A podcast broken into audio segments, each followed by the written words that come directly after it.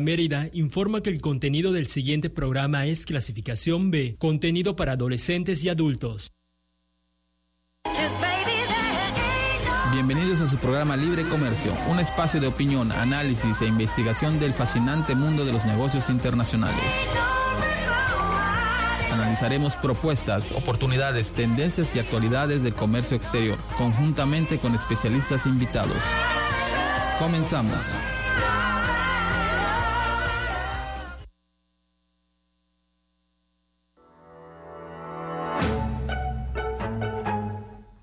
Muy buenos días, bienvenidos a Libre Comercio, el fascinante mundo de los negocios internacionales a su alcance y el comercio internacional, el comercio exterior. Muchísimas gracias por escucharnos en un programa más, una semana más. Eh, pues estamos transmitiendo completamente en vivo desde los estudios de Grupo Fórmula Yucatán, eh, aquí en, la Blanca Mérida. Eh, los teléfonos de contacto, por favor, para que nos hagan llegar todos sus comentarios, nos hagan llegar todos sus sus sugerencias, el 920-6893 en cabina y al WhatsApp al 9991-045074. Eh, gustosamente vamos a escuchar todos sus comentarios, temas, todo lo que quisieran ese, que, estuviéramos platicando dentro del programa. Pues muchos temas, hay muchos temas que vienen en, la mesa del, comercio internacional. Antes de presentarles a mi invitado, eh, quisiera comentarles un poquito lo que, lo que ha transcurrido esta semana. Pues eh, recientemente hoy termina el Congreso de, la CAREM, de la Confederación de Agentes Aduanales de la República Mexicana. Creo que fue un congreso interesante, se llegaron a, llegaron a muchos temas. Eh, es importante señalar que, dentro de estas dentro de estos trabajos pues están tocando temas importantes como la nueva normatividad aduanera lo que viene en cuestión de reglas lo que viene en cuestión de, de, cambios ¿no? en, la política del comercio exterior eh, pues también amanecimos nuevamente con la con la noticia de aranceles a México nuevamente al acero eh, digo no tiene nada que ver con los acuerdos migratorios y con los acuerdos que ha que, están dentro del TEMEC, ¿no? No, no, no es más que nada una, una especie de cuota compensatoria que están poniendo aleatoriamente a un producto como es el, eh, el acero. ¿No? Entonces, eh, vienen temas muy importantes, muy interesantes. Nosotros en Ingenio eh, también trabajando ya listos para la próxima semana, tener ya el, el evento de, actualización de comercio exterior, reglas generales, normas oficiales mexicanas, en, eh, conjuntamente eh, con, nuestros socios y, vamos a estar en Coparmex, va a ser un evento muy, muy padre. Bueno, pues el día de hoy vamos a platicar un tema que, que nos han estado pidiendo nuevamente, ¿no? Un tema pues que por las condiciones económicas del país, las condiciones económicas del Estado, se presta mucho ya a, iniciar este desarrollo. ¿no? Nos, están, nos han estado pidiendo el tema de exportaciones nuevamente. ¿no? Entonces, permítanme presentarles a, Adrián. Adrián Cárdenas, gerente de exportaciones del Yucateco. Muchas gracias, Adrián, nuevamente por acompañarnos. Hola, René. Muchas gracias. Pues hoy, Buenos días. Gracias, Adrián. Bueno, pues hoy vamos a platicar de un tema muy interesante eh, en ocasiones mesas, en ocasiones programas, hemos, hemos platicado un poquito, pues los problemas que tiene un exportador, eh, cómo le entras a un mercado internacional y todo, pero hoy quisiera, Adrián, que, que ataquemos las bases de la exportación. Y yo creo que las bases de la exportación van desde el plan de exportación, ¿no? Eh, por allá nos han dicho en, en, escuela, en, libros, ¿no? Que hay que tener un plan de exportación. Y sí hay que tener un plan de exportación, ¿no? A veces no, no es tan lineal como nos, nos, nos comentan porque hay muchas, eh, muchas aristas, muchas cuestiones que van saliendo en, el momento, ¿no? O que van saliendo por condiciones, pero yo creo que va a ser un, un excelente programa. ¿Qué te parece, Adrián? Pues muy, eh, muy interesante, René, la verdad muy interesante. Sí, estaremos hablando de lo que es un plan. Y pues bueno, sí, no nada más para exportar, sino para todos se necesita un plan, así que ya estaremos abordando. Perfecto, regresamos después de unos mensajes.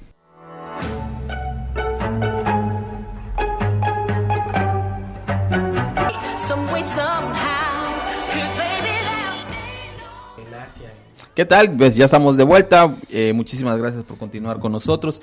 Adrián, platicando un poquito, fuera del corte, pero para nuestros amigos de Facebook, eh, platicando un poquito el plan de exportación. Nosotros a veces tenemos ¿no? una idea de que el plan de exportación tenemos que llevar ciertos lineamientos o ciertos parámetros para, para poder llegar y, platicábamos el cómo, el dónde, el cuándo y el por qué. Sí, ¿no? exactamente.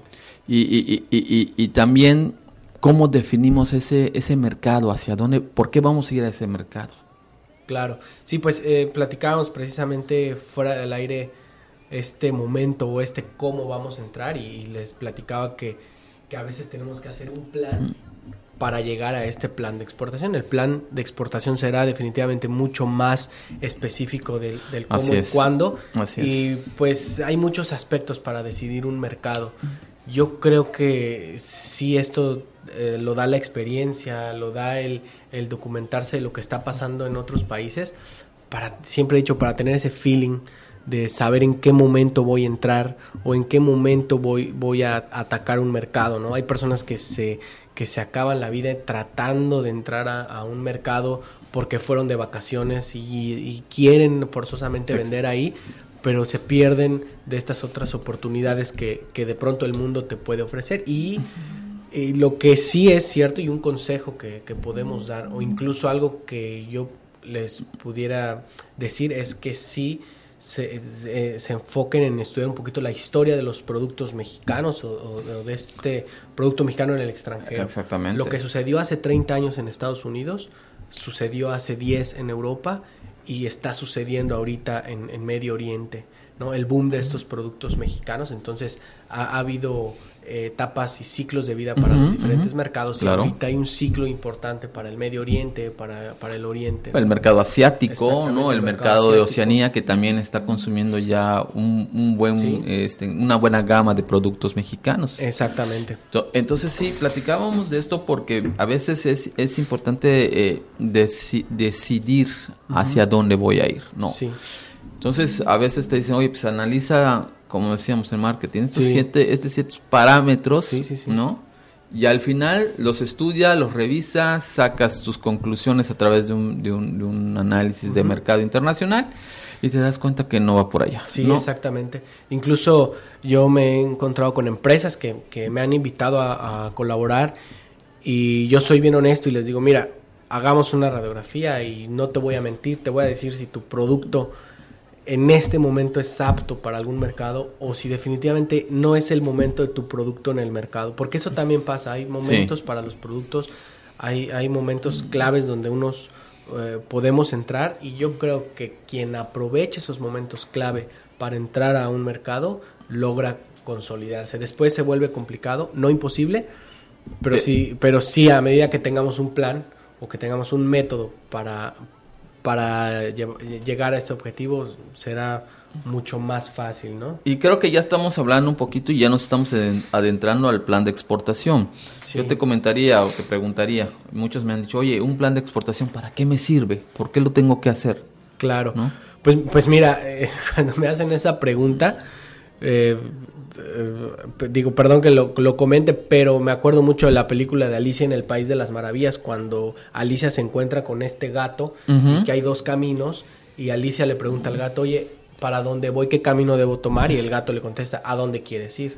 Alicia le responde, pues no sé a dónde sea. Quiero exportar. Sí, y el gato le contesta, pues toma el camino que quieras, ¿no? Entonces, si no tenemos esa visión y no aprendemos a ver el fin desde el principio, va a ser muy complicado establecer este plan. Entonces yo, yo considero que la importancia de, de, hacer un plan, de redactar un plan, es precisamente saber a dónde quiero llegar, saber qué mercados quiero atacar. Ya hoy en día tenemos buenas herramientas para saber qué países están comprando ciertos productos o qué países están aperturando más al mercado mexicano y a partir de esto hacer estos planes. Y les aseguro de verdad que al hacer este plan para un país, en el camino se les abrirán oportunidades incluso para países que ni se imaginan.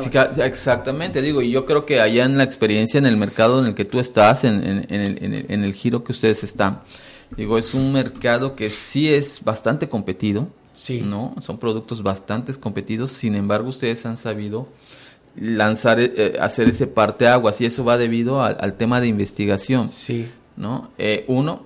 Dos, también tenemos que tener bien presente la alineación entre la demanda y el producto. Como tú bien decías al principio, oye, a lo mejor mi producto yo lo considero que es muy bueno, se está generando una tendencia a nivel local, a nivel regional, claro. ¿no? Pero todavía no está listo o todavía no hay la suficiente eh, el suficiente posicionamiento en el mercado internacional. Claro. ¿no?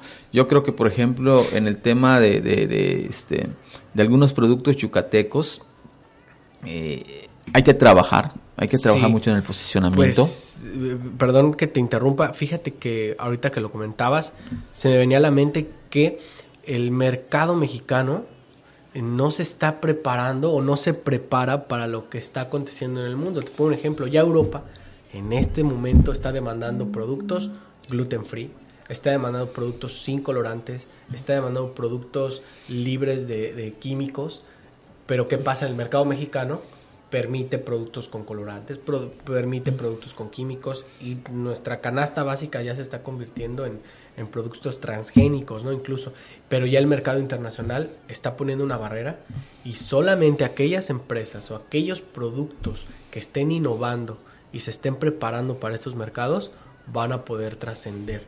Y muchos otros productos que estaban exportando, pero que tienen este miedo al cambio o tienen esta resistencia a, cambiar sus, sus métodos, pues definitivamente se van a ir quedando en el camino y eso es parte del plan. Sí, claro, claro, claro. Eh, digo, y, y, estructurar este plan, pues también tenemos que analizar muy bien uno, tú lo has dicho, la tendencia del mercado. Dos, las fortalezas. O sea, ¿cómo, cómo estoy yo ya listo para, para entrar a mercados internacionales? ¿no? Es verdad que muchas de las exportaciones de productos yucatecos se están dando actualmente a través de un canal un poquito eh, novedoso para nosotros, que como es el e-commerce, que antes no, no se... Este, pues no lo teníamos, ¿no? Hoy por hoy cada vez ya más mexicanos y cada más empresas mexicanas le están entrando al comercio internacional a través del comercio electrónico. Y hay dos gamas, ¿no? En el tema del comercio electrónico. Comercio electrónico, pues eh, los pedidos son menores, sí, ¿no? Claro. Eh, son productos de, ocasión, de, de, podríamos llamarle de impulso, sí. ¿no? Pero si yo, por ejemplo, estoy en el área de donde dependo de una materia prima, como platicábamos, dependo de, producción o, dependo de, ciertos temas y voy hacia a tratar de posicionar productos o servicios que ya tengan un volumen mayor, pues allá el tema va e, es, es muy cambiante, ¿no? A veces eh, estoy produciendo, no sé, cualquier producto en una escala menor y como los estoy vendiendo muy bien en comercio electrónico, decido o quiero entrar a ya a posicionarme a través de mercados este eh, ya más eh, de mayoreo. Sí. Allá es donde a veces eh, hay la hay la problemática, ¿no? Sí, claro, pues son canales totalmente diferentes, son conceptos también totalmente diferentes. Es verdad que la tendencia del mercado va a, todo comprarlo por internet. Ya nosotros mismos pedimos la comida por internet, hasta las cosas del Oxxo que nos quedan en la esquina las queremos pedir por internet, pero hacia allá va la tendencia. Eh, eh, entonces parte de este plan no es que yo ponga mi, mi tienda online aquí en México para que la persona que está en Alemania pida el producto, sino más bien es precisamente desarrollar esos canales de distribución para que a su vez esos canales de distribución en el destino puedan hacer ese e-commerce de manera mucho más local. Entonces tendríamos que, ahí sería otro tema, el cómo estructurar esa, esa cadena. Sí, el tema de comercio electrónico, ¿no? Sí. Y, y, y, Adrián, un poquito de cómo conformamos un plan de exportación. Bueno, es, es también complicado. Te soy honesto, es complicado el, el hablar de cómo estructurar un plan de exportación, porque yo recuerdo siendo estudiante que la tarea para el próximo viernes es que escriban un plan de exportación. Así es. Y uno cree que puedo googlear plan de exportación y que va a salir una plantilla en Word o en PDF y que yo la voy a poder rellenar como si fuera un trámite más. Y no es así. Pero esto lo vamos aprendiendo sobre la marcha. Obviamente, eh, los planes de exportación que ahora el extinto ProMéxico ayudaba a las empresas, pues ponían datos muy puntuales como eh, cuánto estoy percibiendo actualmente, cuánto voy a producir, cuánto me cuesta producir, cuánto, eh, qué, a qué precio voy a dar, a qué precio da mi competencia. Entonces, sí son estructuras dentro del plan de exportación. Primero, saber mis costos, ¿no? Exactamente. Mis costos, después tener eh, mi margen bien, bien, bien estructurado para posteriormente hacer una oferta. Y dentro de esta oferta vienen ya temas más específicos de comercio exterior, como lo son los cinco terms, cómo lo voy a vender, bajo qué características lo, lo venderé, qué Incoterm utilizaré y, posteriormente que hablemos de costos hablaremos ya de listas de precios y posteriormente de estrategias para, para, para entrar al mercado. Claro. Son muchas etapas, pero principalmente eso, costos, eh, el, el, listas de precios y análisis de, mercado. Sí, y la, línea, y, la alineación ¿no? correcta que debe haber, como te, como te había comentado, porque el, el, el plan de exportación va a variar mucho o va a estar dependiendo de tu producto, del mercado que elegiste o que las condiciones te eligieron. Porque, porque yo creo que una exportación exitosa va no en el mercado que tú elegiste. Exacto sino que el mercado que eligió tu producto. Sí, hay, creo que son dos, dos cosas que, que, puede, que, pueden pasar. Bien. El, que te eligió y el que tú elegiste. Perfecto. lo platicamos. regresando de una, de una pausa.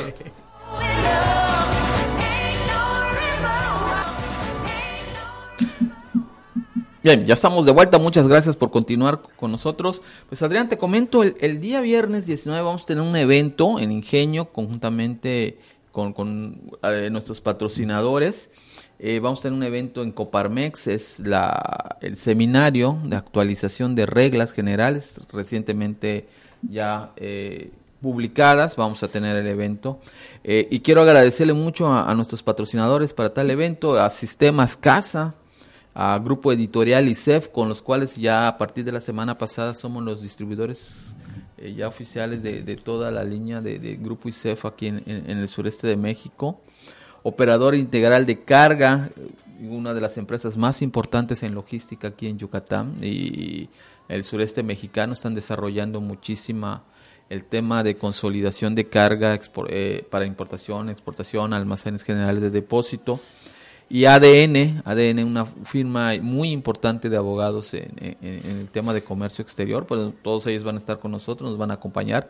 Y ojalá y ustedes también nos puedan acompañar, va a ser un evento muy padre en Coparmex, vamos a tener obviamente allá a nuestros, a nuestros eh, patrocinadores, vamos a estar trabajando, eh, viene el licenciado Arturo Hernández, un experto en el tema del comercio exterior, para, y ojalá este pues el mayor número de, personas que están interesadas en desarrollar o que ya están desarrollando el comercio exterior nos puedan acompañar. Platicábamos un poquito, Adrián, y, estábamos hablando con, eh, en, esta eh, amalgama que tiene que ser mercado, producto, ¿no? Pero allá en medio hay algunos, algunos temas que, que me gustaría mucho puntualizar. ¿no? Y el tema que está en medio de todo esto se llama logística. Sí. ¿No? Eh, y, y, a partir del Incoter, como tú bien dijiste, para nuestros amigos de, de, de, la este, radio, los Incoterms son los términos internacionales de comercio que, por cierto, se renuevan el próximo año. Sí, sí, sí. ¿no? Ahí hay algunos cambios interesantes que, que habríamos que analizar y se tienen que analizar porque para nosotros también tienen un fundamento fiscal en, la, cuestión, en la cuestión de del análisis de la, del precio, de la conformación del precio de, importación. Entonces, híjole, pues en la escuela te dijeron, escoge tú el, el Incoterm, ¿no? Y, tú dices, pues, pues el Exword o el FOB o... Claro. ¿No? Cuando en realidad es un poquito más allá, ¿no? Ese tema de Incoterm, que es el principio de cómo voy a aplicar mi logística. Sí, claro, es, es mucho más complejo hay países, hay mercados que definitivamente no trabajan con ciertos incoterms y te lo dicen y puede ser que tú en tu política no trabajes con ciertos otros incoterms, pero pues es parte de cómo te vas a ir moldeando. ¿Qué pasa en ese momento? Tú acabas de hacer una, un, una, un análisis interesante. Y a nosotros nos pasaba, digo yo, eh, también en mi experiencia como importador y exportador, a veces nos pasaba que queríamos comprar en Europa y te decían, bueno, México, te, vendo export, o sea, me vienes a comprar aquí a mi fábrica. Sí. Pero ¿por qué? No, no. Mi política de compra es, es eh, perdón, de venta es export. Pero a lo mejor mi política de compra es que me lo pongas en el puerto de Dublín o me lo pongas en el puerto de Barcelona, ¿no? Para que pueda salir para... Entonces, ¿qué pasa en ese momento? Pues mira, yo creo que parte de la reforma que, va, que se hará a los Incoterms vienen precisamente estas lagunas, ¿no? En el cómo em, se relacionan ciertos mercados. Creo que sí será importante porque hay veces que nos, nos sacamos acuerdos de, de la manga y quedamos en un punto medio, ¿no? De bueno, no te compro en tu planta. Y él te dice, bueno, pero tampoco te lo voy a poner en el puerto. Claro. Perfecto, bueno, entonces lo recojo en tal punto pactado. Generalmente y por experiencia te puedo decir que a veces no se llega a un acuerdo en el Incoterm o en la logística, no por el hecho de la política de la empresa, sino a veces por temas comerciales. Y es otro tema. Puede ser que yo no acepte cartas de crédito o no acepte factoraje internacional y ellos no quieren hacerme transferencias directas a mí. Entonces muchas veces es, es la parte comercial de que la empresa realmente no es que no me quiere vender eh, en, FOB o, en, en, CIF, sino que realmente está preocupado por cómo le voy a pagar. Exactamente. Entonces ya cuando se resuelve, se los aseguro, cuando se resuelve el tema del pago, eh, lo demás camina, ¿eh? Porque lo que las empresas quieren es vender. Sí, y muchas y muchas empresas en, mi experiencia nos ha tocado que este, oye, pues yo te quiero pagar, yo yo te vendo sí, pero si me pagas por adelantado. Sí. Cuando a veces el comercio internacional va mucho en el tema de, pues, oye, necesito ciertos días de crédito, necesito ciertos días para, para hacerte el pago. Sí, claro. Y allá es donde empieza, y esa es otra parte muy importante para un exportador, que es la capacidad de negociación internacional. Que ese yo creo que sería un tema... Sí, sería un tema aparte. Aparte, pero... Se, da mucho que con el mercado de China. Tengo buenos amigos que están en el, en el ramo de la papelería y traen toneladas de productos desde China, desde mercados asiáticos, pero sus principales clientes en México son las cadenas comerciales, el retail. Entonces, eh, imagínate tú que aquí las cadenas comerciales te piden crédito a 90 días, pero China no te da crédito, China te pide pago por anticipado. lo mismo lo mismo te pasa con la industria hotelera. Exactamente. Y pues bueno, tú tienes que invertir ese dinero que no vas a recuperar hasta dentro de 90 días, si bien te va, porque sabemos que los supermercados te van a poner penalizaciones, te van a poner eh, un montón ahí de, vamos, de cobros eh, eh, fantasmas que al final del día... Sí, que llegó tarde el contenedor, que no llegó en momento, que tantos palets eran, no llegaron los palets, que el acomodo, entonces... Siempre van, a buscar penalizaciones. Exactamente, ¿no? E, eso es importante. Entonces, ya nos estamos dando cuenta que esto, por ejemplo, va dentro de un plan de exportación porque tienes que tener ya, este bien identificado estos, estos procesos para otro, este, otro tema importantísimo que es el precio de exportación. Y allá es donde muchas empresas han tenido muchos problemas. Al momento de fijar un precio, nosotros creemos o pensamos que por el hecho de vender en el extranjero solamente agrégale lo que tú le quieres ganar en dólares o en euros y, se acabó, ¿no? Cuando no va por allá, no. Pero, pero tocando un poquito y retomando un poquito el tema de la, de la logística, es muy importante la logística. Tú bien acabas de decir, no solamente es la cuestión logística, también va, eh, eh, hay un enfoque comercial. Sí. Pero la logística, ya referida al tema de transportación, es importantísimo. ¿no? Sí. Porque de ahí depende también el éxito o fracaso de tu exportación. Tú ya negociaste todo, ya preparaste todo, ya tienes el acuerdo de la, del siglo, eh, te van a pagar apenas llegue la mercancía y todo. Y al transportista que escogiste, se le ocurrió o, le pasó tal cosa, la mercancía ya no llegó, o se, se paró la cadena de valor, la cadena de frío, eh, tuvieron problemas acá, tuvieron problemas acá, lo que está pasando ahorita, por ejemplo, con muchas carreteras en México, robaron y todo. Híjole, qué difícil pues es. Pues mira, este, sí, realmente está bien complicado el tema de la logística. Nosotros aquí en, en, Yucatán, en Mérida, tenemos un gran puerto, pero que aún no tiene el movimiento suficiente para dar ese salto de calidad y para poder tener salidas más, más comunes a diferentes destinos y eso también frenan las exportaciones. Así es. Te pongo un ejemplo. Em, eh, como bien dijiste, ya teníamos la venta, un muy buen volumen y cuando teníamos que mandar a, por ejemplo, a Australia, que estábamos acostumbrados que había salidas para Australia cada semana y que eran trayectos de, de, de 45 días, 40, 45 días, de repente cuando hacemos la solicitud nos dicen, ¿sabes qué? Se canceló la salida a Australia, ya no hay. O la, la próxima que hay es dentro de un mes y el tránsito es de 75 días. Entonces, cuando a ti te ponen en, en, en este aprieto con esta problemática, se, se, vuelve muy difícil porque tú ya, ya tienes mercancía lista para enviar, tú ya tienes el pago del cliente, el cliente está esperando el producto. Claro. Y, y bueno, tú sabes que si en el extranjero tu producto no está exhibido, pues no se va a vender y todos dependemos de que al, final del día el cliente, el consumidor final pueda adquirir el producto. Y pues tienes que buscar otros puertos, buscar otras salidas. Otras alternativas. Y al final son gastos que, que vas a tener de más. Entonces también es importante que podamos dentro del plan de exportación tener bien en cuenta cómo funciona nuestro puerto, cómo funciona nuestra aduana, cómo, cómo funciona el tema de los trámites que voy a necesitar, porque en un momento dado esto puede ser muy, muy complicado. Te doy otro ejemplo.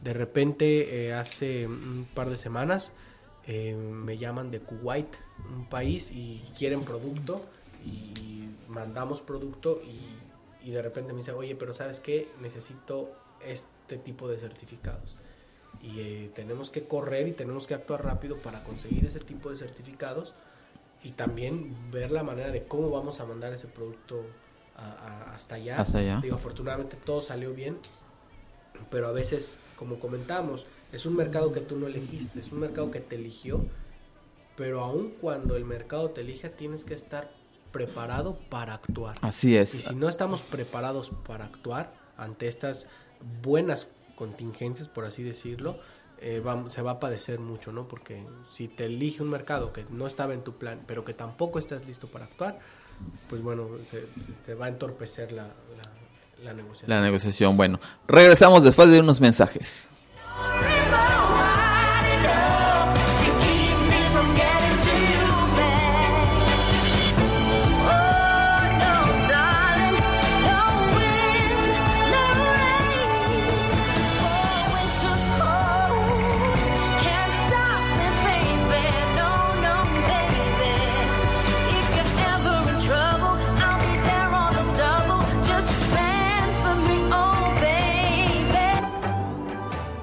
Bien, muchísimas gracias por continuar con nosotros. Bueno, y estábamos platicando, mi estimado Adrián, el tema logística tan importante. Y aquí sí me gustaría hacer una mención, una mención de, que tienes que tener a un agente de carga profesional como, como Universal Cargo. Universal Cargo es una empresa mexicana que está considerada entre los mejores agentes de carga con operaciones en todo México y a nivel internacional. Con ellos hemos este, platicado y, su idea del desarrollo de proyectos y servicios, no solamente para desarrollar eh, la estructura logística, ¿no? sino que están trabajando mucho para detonar el crecimiento del comercio exterior mexicano. Tienen una visión muy dirigida a, a desarrollar proyectos importantes en comercio internacional.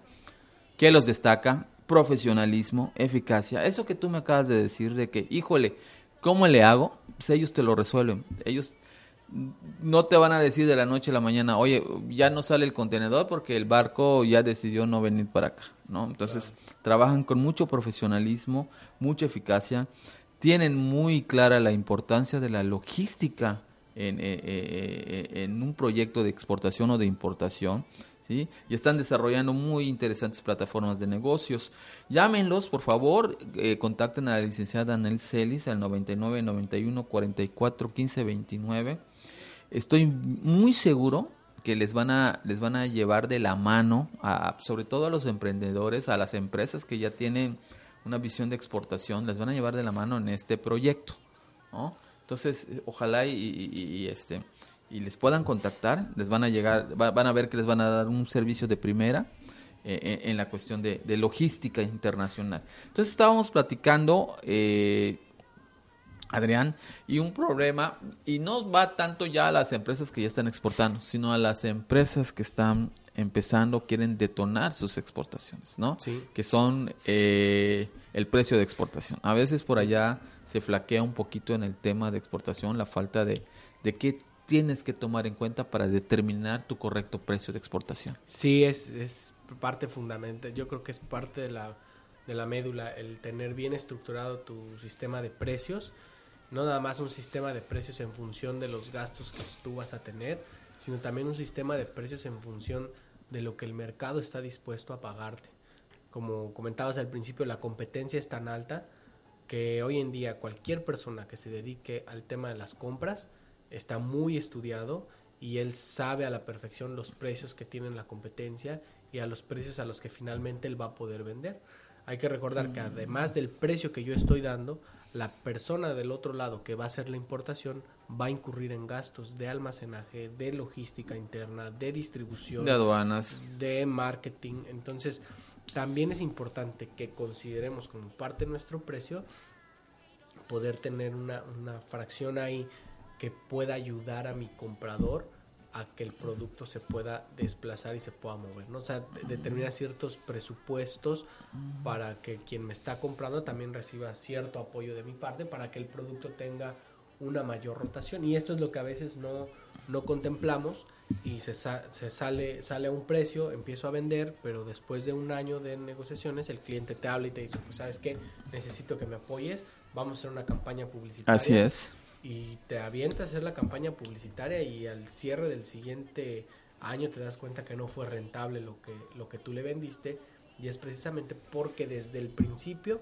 no consideraste esta partida o esta fracción para tus precios de exportación. De exportación. Pero definitivamente también hay límites donde el mercado está lo que el, el mercado está dispuesto a pagar y por más producto premium que tú puedas llevar, si el mercado no quiere pagar más, no va, no va a pagar más. Y no, y no solamente eso, ¿no? no solamente que el mercado no ya no te pueda pagar más, el, el que el mercado te quiera pagar más. ¿no? A veces el, el, tema ya en la cuestión de competencia es, es, importante. ¿no? Claro. Y, y, y, tú en el segmento en el que estás, y, eh, como hemos comentado, muy competido, pues ahí, por ejemplo, un centavo es de veras estratégico a la hora de, los precios, ¿no? Y bueno, también en esta, en, a veces en este mercado de alimentos, recordemos que aún nuestras marcas o nuestros productos no están bien posicionados a lo mejor en la mente del consumidor. Así ¿Qué quiere decir eso? Que, bueno, nosotros lo vivimos aquí, nos encanta el picante, nos, nos, nos fascina, a mí finalmente el que me pique es el que, el que, el que voy a comer. Y tienes una salsa en especial que te gusta, ¿verdad? Exactamente, sí, por supuesto. Pero hay personas que no tienen a lo mejor posicionada en su mente qué salsa y pues al final pues la más barata compra. Que diga hot sauce y, que exactamente. les va a picar igual y no van a poder reconocer. Entonces yo sí creo que el, precio es, es, vital. Y allá es, por ejemplo, eh, mi estimado Adrián, una problemática a la hora de posicionar la marca. Sí. ¿No? Posicionar una marca en el extranjero es, yo creo, de las cosas más complicadas que, que, existen, ¿no? Porque una cosa es que se vaya una tendencia y una tendencia te pudiera comentar en México es el tequila, el mezcal, la cerveza, ¿no? Pero ya hablar de marcas sobre esas tendencias yo creo que es un poquito complicado, ¿no? Cuando se arma una tendencia se vuelve una vorágine de marcas impresionante y para resaltar los beneficios de una es, es, ahí lo que tú comentas, ¿no? Lo complicado. Sí, es complicado llegar a posicionarse en, la mente de las personas, sobre todo porque la mente de las personas va cambiando en función de las necesidades del, del mercado. Te pongo un ejemplo, ahorita las tendencias en el extranjero van muy de la mano con la labor social que las empresas puedan hacer. Así es. Por ejemplo, en el, en el extranjero yo voy a consumir este producto, pero ya cada vez más las personas fuera están buscando saber qué hace esta empresa por el medio ambiente. ¿Qué, qué tipo de cosas hace eh, este producto eh, por la gente que está trabajando ahí? Y, parece mentira, pero cuando ya, ahora que los productos empiezan a, meter su semblanza, su historia, su labor altruista o su labor social, eso empieza a, a, gustarle al extranjero y comienza a posicionarse dentro de su mente por el simple hecho de que está haciendo algo bien. Me, me llama mucho la atención quienes siempre van a la vanguardia, Corona.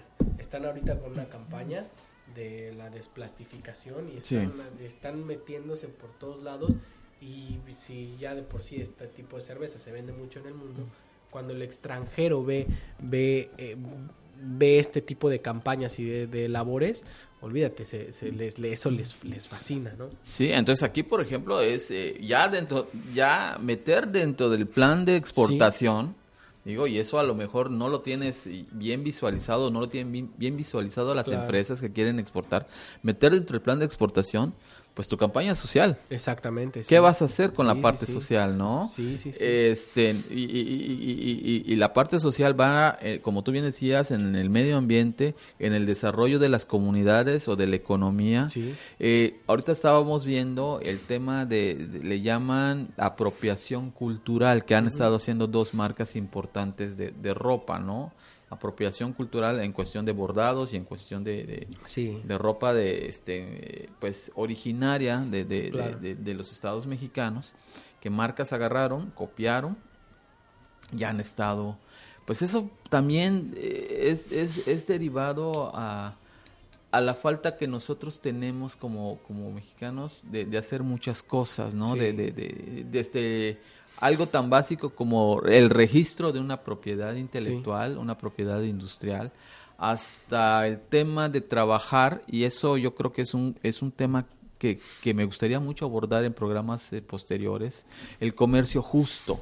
Yo creo que el comercio justo se está dando de una manera eh, como no se debería de dar. Injusta. Injusta, sí, porque el comercio justo debe de partir de, de quien hace el negocio. Sí y el productor de alguna manera recibir los beneficios. Claro.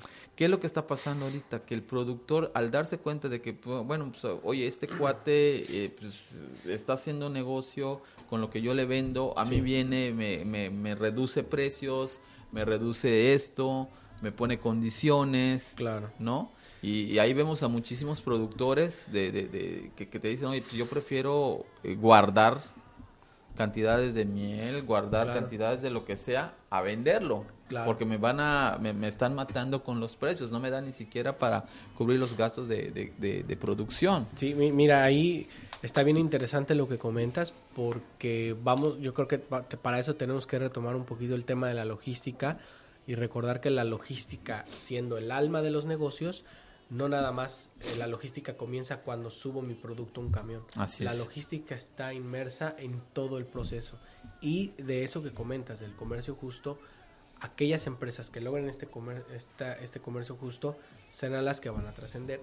Pero para poder lograrlo es importantísimo, fundamental, conocer primero qué es la cadena de suministro. Cuando las empresas eh, eh, se planteen esta cadena de suministro y que entiendan que desde el que les da el insumo hasta el material del empaque, todos son importantes para un producto final, es entonces cuando se va a venir este, este comercio justo, ¿no? Que, que comentabas. Pero vamos, es eso, las empresas todavía no tienen esta este enfoque de la cadena de suministro, de lo importante que es la cadena de suministro y creen que su cadena de suministro inicia cuando el insumo entra a su planta y no, la cadena comienza desde mucho más atrás Así y finaliza mucho después. Empieza desde la decisión del productor Así es. de entrarle a la producción o no. Así es. Sí, y a medida que se trabaja en equipo con el productor, así es, tendremos un mejor producto final y se tendrá un mayor valor agregado y le aportará mayor valor a las personas y por tanto le aportará mayor valor a la marca que al final del día es la que se va a posicionar en la mente de las personas o del consumidor final. Sí, porque pues al final de cuentas la marca va, va ya no solamente vemos una, una marca que vaya eh, este, en relación de, de posicionamiento por mercadotecnia, ya las marcas se van posicionando por labores altruistas, por, por este, por eh, el servicio a la comunidad, ¿no? Y como tú bien dices, la marca que tú mencionas, si hay otras marcas que están haciendo eso, como valor agregado o como proyecto ¿no? de, de, de, de tema social. Entonces, eso, esto que acabamos de platicar es importantísimo que ya esté dentro de los proyectos de, plan, de los planes de exportación. Sí, sí, sí, sí, claro, desde, te repito, eh, la cadena de suministro será una parte muy importante también del plan de exportación porque pues también a medida de, mayor calidad en estos insumos, pues mayor calidad tendrá nuestro producto. Otro tema, Adrián, otro tema importantísimo en, en, los procesos de exportación es el conocer no solamente tu mercado internacional, las regulaciones del mercado internacional. Y a lo mejor tú te has topado, yo me he topado con muchísimas experiencias o con muchísimos casos de que tu mercancía llega, todo muy bien, la logística y todo, pero llega y te dicen, oye, pues pues fíjate que la FDA no te va a dejar pasar. O no te va a dejar pasar este, la, aduana porque tienes este problema. No, y a veces no te deja pasar por puntos y comas en algún documento. así es. Y, me ha tocado que el documento está mal o llegó mal porque le falta una coma o, bueno, muy, muy sencillo, eh, que en, en España, por ejemplo, los separadores son por comas. Nosotros los separadores aquí, bueno, los decimales, los puntos, para nosotros los puntos decimales, para ellos son comas. Son comas. si yo mando un documento con, puntos decimales, para ellos es, es, otra cifra totalmente diferente. Y a veces en estos eh, aspectos tan pequeñitos puedes tener problemas muy grandes. Y bueno, definitivamente también em, hay documentos que exigen en, el exterior.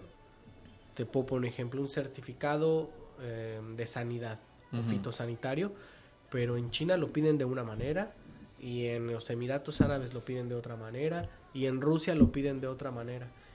Y cuando tú vas a tramitarlo aquí en México, te imprimen una hoja que está en español. Y cuando tú lo mandas para allá, te, dicen, pero es que esto está en español, necesito el documento por lo menos en Exactamente. inglés. Y, y, bueno, cuando uno va a gobierno, a la oficina, exigiendo el documento en inglés, te dicen, pues lo que pasa es que como se mandaron a imprimir todos en español, no hay manera de... No hay manera, no, no, no, no, tenemos documentos oficiales en inglés, imagínate, así de, así de, triste puede estar esto, esperemos que, que, que, eh, México vaya cambiando también esto, porque ahorita algunos mercados dicen, bueno, ya tristemente ya nos conocen, es pues México, pues ni modo, ya le aceptamos ese documento, pero no es lo correcto, ¿no? Entonces, muchas veces eh, no es a veces que yo esté haciendo las cosas mal, sino que ya de origen el documento que me provee mi gobierno, pues está mal. Sí, vemos ahorita, por ejemplo, eh, eh, un, claro ejemplo es el tema, aquí en, aquí en México, vale el tema, la aplicación de normas oficiales mexicanas, ¿no? Y nosotros pues, estamos inmiscuidos un poquito en esto. te dicen, oye, bueno, pues tienes que traer cierta información relativa al producto que va a entrar al, país. Pero esa información tiene que coincidir en todos los aspectos, ¿no?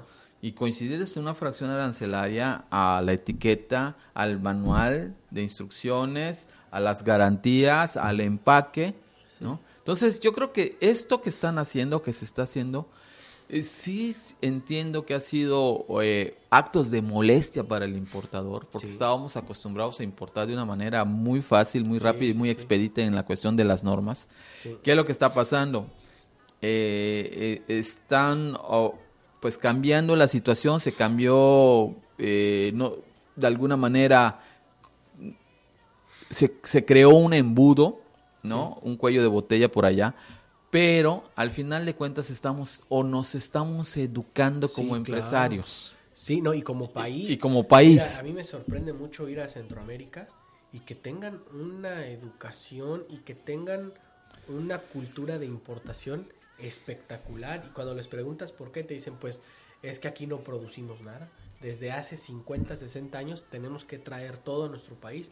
Y México no, México sí ha sido un país productor, un país industrial que de repente empezamos, fue el boom del libre comercio, empezamos a importar muchos productos, pero yo creo que esto de las normas mexicanas va, va, va a favorecer mucho el comercio interno, porque es verdad que hay productores mexicanos que tienen muy buenas calidades y que sufren porque llegan productos de fuera que no tienen la calidad, pero bueno, el mexicano a veces preferimos, ¿no? Estos productos. Bueno, nos vamos por eh, precio, nos vamos por, por, exactamente.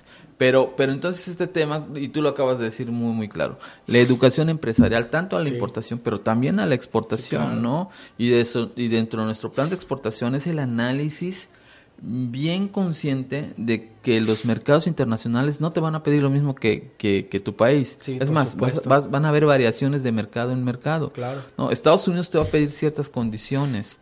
No, pues a lo mejor ahorita ya te dicen a través del TEMEC, bueno, pues ok, vas a, declarar en factura el origen, ya no lo vas a declarar con, con, con, con un certificado. Sí, pero pues ya estamos listos para eso. Ya sabemos cómo va. No, la verdad es que hasta ahorita las reglas no han sido claras. No han sido claras. No sabemos cómo va a funcionar. Pero lo más triste, René, es que yo he pasado estas últimas tres semanas en varias oficinas del gobierno haciendo este tipo de preguntas y las personas que están ahí, su respuesta es la misma. Ni ellos saben. Ni ellos saben. Entonces sí estamos, ojo, estamos en una etapa de, de incertidumbre pero que también eso no decaiga el ánimo para no, que nosotros claro. sigamos adelante. Y bueno, seguro vendrán, seguro vendrán cosas buenas, pero hay que esperar las reglas del juego para participar. Adrián, como siempre nos quedamos cortos. Sí. Espero que, que, este, que nos puedas acompañar en, próximos programas para seguir platicando de, este fascinante tema. Muchísimas gracias a todos ustedes por habernos escuchado. Muchísimas gracias a, todos nuestros amigos de Facebook. Eh, les esperamos el próximo viernes en, en el Congreso y aquí el sábado en vivo en el programa Libre Comercio. Muchísimas gracias y nos vemos y escuchamos la próxima semana. Hasta la próxima.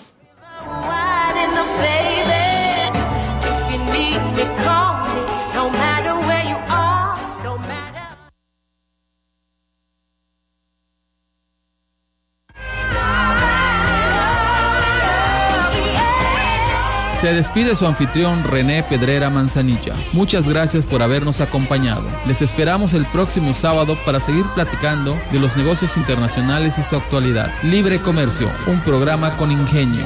Hasta la próxima.